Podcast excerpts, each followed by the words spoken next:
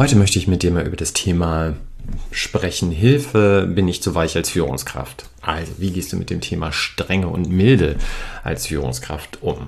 Sie wollen eine erfolgreiche Führungskraft werden? Das braucht Zeit. Doch mit meinen Strategien kommen Sie einfach schneller ans Ziel. Willkommen bei In Führung gehen für frisch gebackene Führungskräfte. Ich bin Stefan Brandt und hier bekommen Sie alles, was Sie für einen gelungenen Start in Ihrem Führungsjob brauchen. Ausschlaggebend für diese Podcast-Folge ist eine E-Mail, die ich von Steffi bekommen habe. Und die hat mir nämlich geschrieben, ich lese dir das einfach mal vor. Hallo Stefan, ich habe seit kurzem dein Newsletter abonniert und bin sehr zufrieden. Vielen Dank dafür. Freut mich, Steffi.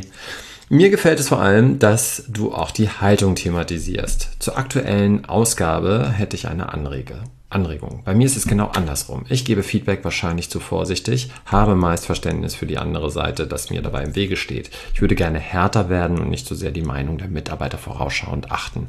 Das klingt vielleicht merkwürdig, aber ich glaube, es geht einigen Führungskräften so. Vielleicht kannst du dazu einen Podcast oder Newsletter machen. Und hier werden Wünsche sofort erfüllt und deswegen spreche ich jetzt mit dir darüber. Und ich glaube tatsächlich, dass das ein Thema von vielen Führungskräften ist, entweder so oder so. Und als allererstes möchte ich dazu sagen, dass das natürlich eine sehr positive Eigenschaft ist, sich in die andere Seite, meine Mitarbeitenden hineinversetzen zu können, mir Gedanken zu machen, wie kommt das, was ich sage als Führungskraft, wie ich mich verhalte als Führungskraft, wie kommt das auf der anderen Seite an. Das spricht ja für Empathie und das ist für mich die Grundvoraussetzung von Führungskraft als soziale Kompetenz, Empathie, sich in andere hineinversetzen zu können. Aber jede Stärke in der Übertreibung wird zur Schwäche. Und so ist es auch mit dem Thema Empathie aus meiner Sicht. Weil wenn ich gar nicht anders kann, als empathisch zu sein und immer mitfühlend und äh, ja, mich in die andere Seite hineinversetzend, dann habe ich ein Problem, weil dann werde ich nicht in der Lage sein, auch mal eine notwendige Grenze zu ziehen. Und da sollte dieser Podcast jetzt ein bisschen bei helfen, das für dich mal klar zu ziehen. Und das fängt für mich in der Hauptsache erstmal bei der Selbstdefinition an. Wann bin ich eine gute Führungskraft? Vielleicht unterbrichst du einfach mal gerade diesen Podcast und beantwortest diese Frage für dich mal. Wann bist du eine gute Führungskraft?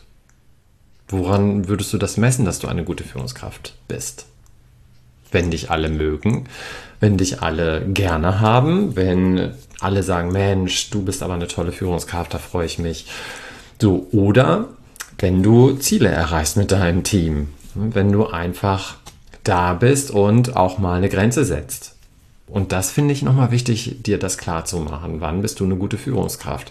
Das fängt immer mit Glaubenssätzen an, die du im Kopf hast über dich und deinen Job, den du machst. Und wenn du natürlich denkst, ich bin eine gute Führungskraft, wenn alle mich mögen und immer super Harmonie ist und keiner sich beschwert, dann habe ich einen guten Job gemacht ich glaube, dann wirst du ein Problem bekommen, weil du dann eben nicht in der Lage bist, auch mal die notwendigen Konsequenzen zu ziehen und auch mal notwendige Ansagen zu machen. Das ist eine Definitionssache im ersten Schritt.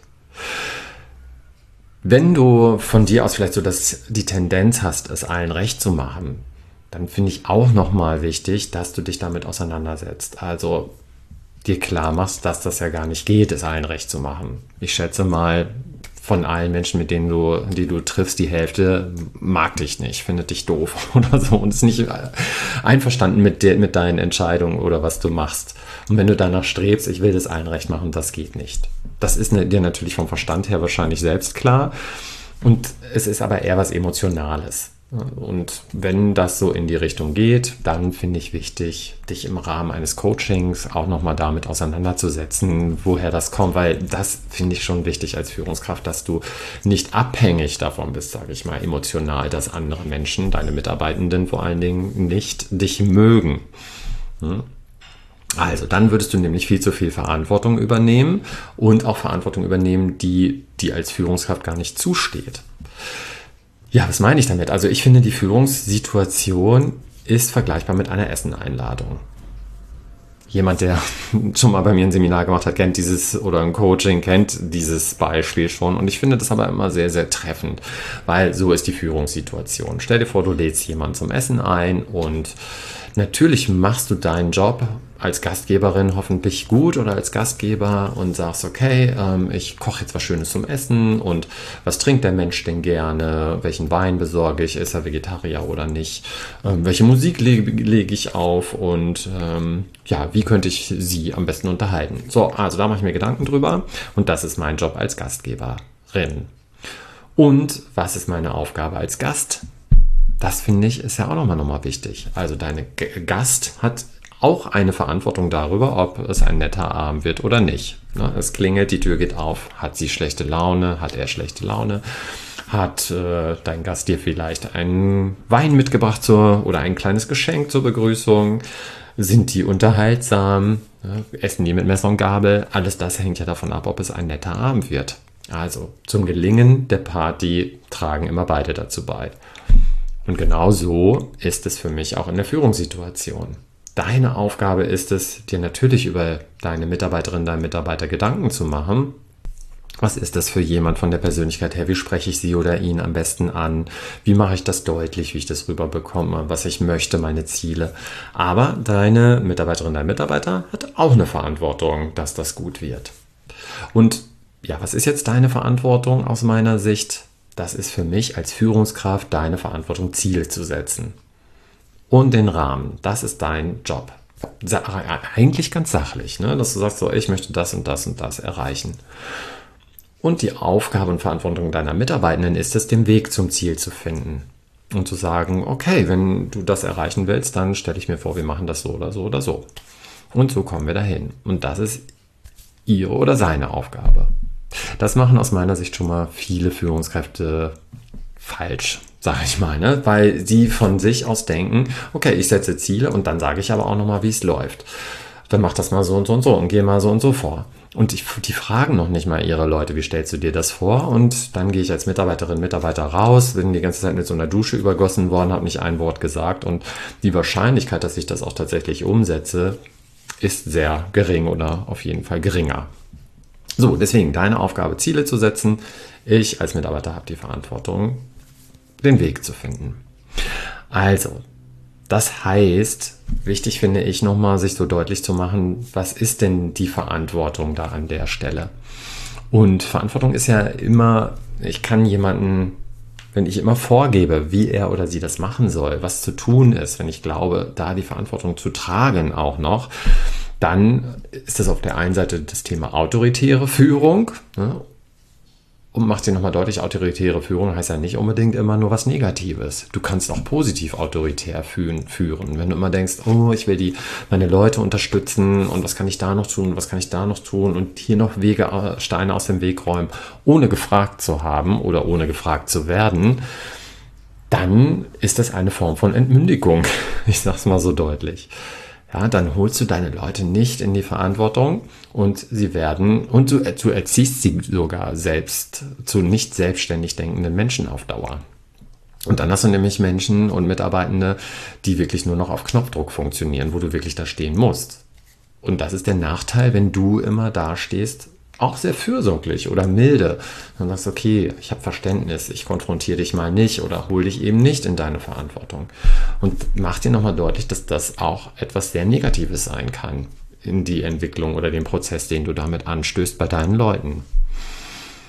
Ja, also wenn man sich das nochmal so klar macht, finde ich, ist schon logisch, warum das gut ist, auch mal eine klare Entscheidung zu treffen oder eine klare Ansage zu machen. Auch das Thema Feedback geben, hatte Stefanie ja auch gesagt in ihrer E-Mail, dass sie manche Dinge, so habe ich jedenfalls verstanden, nicht so deutlich ausspricht und nicht so deutlich Feedback gibt, weil sie denken, hm, die Arme oder der Arme, was denken die denn jetzt, was geht bei denen denn los?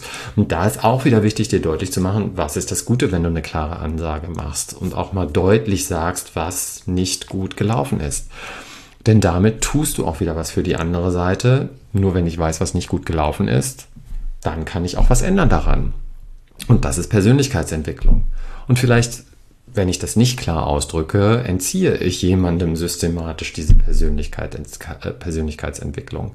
Das wäre nicht gut. Machen wir mal ein Beispiel, Thema Alkohol am Arbeitsplatz. Ne? Natürlich könnte ich hingehen und denken, mh, spreche ich das jetzt an als Führungskraft? Ach, lieber nicht, dass ihr bestimmt oder ihm bestimmt sehr unangenehm.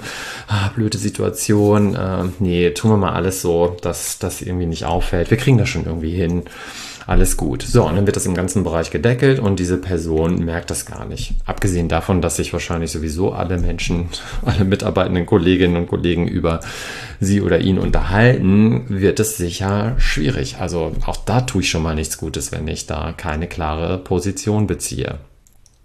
Aber ja, wie gesagt, ich entziehe ihm oder ihr auf systematisch Persönlichkeitsentwicklung. Nur wenn ich, ne, weil ich eine kurzfristige Enttäuschung vermeiden möchte, spreche ich das eben nicht so deutlich vielleicht an, wie es sein könnte.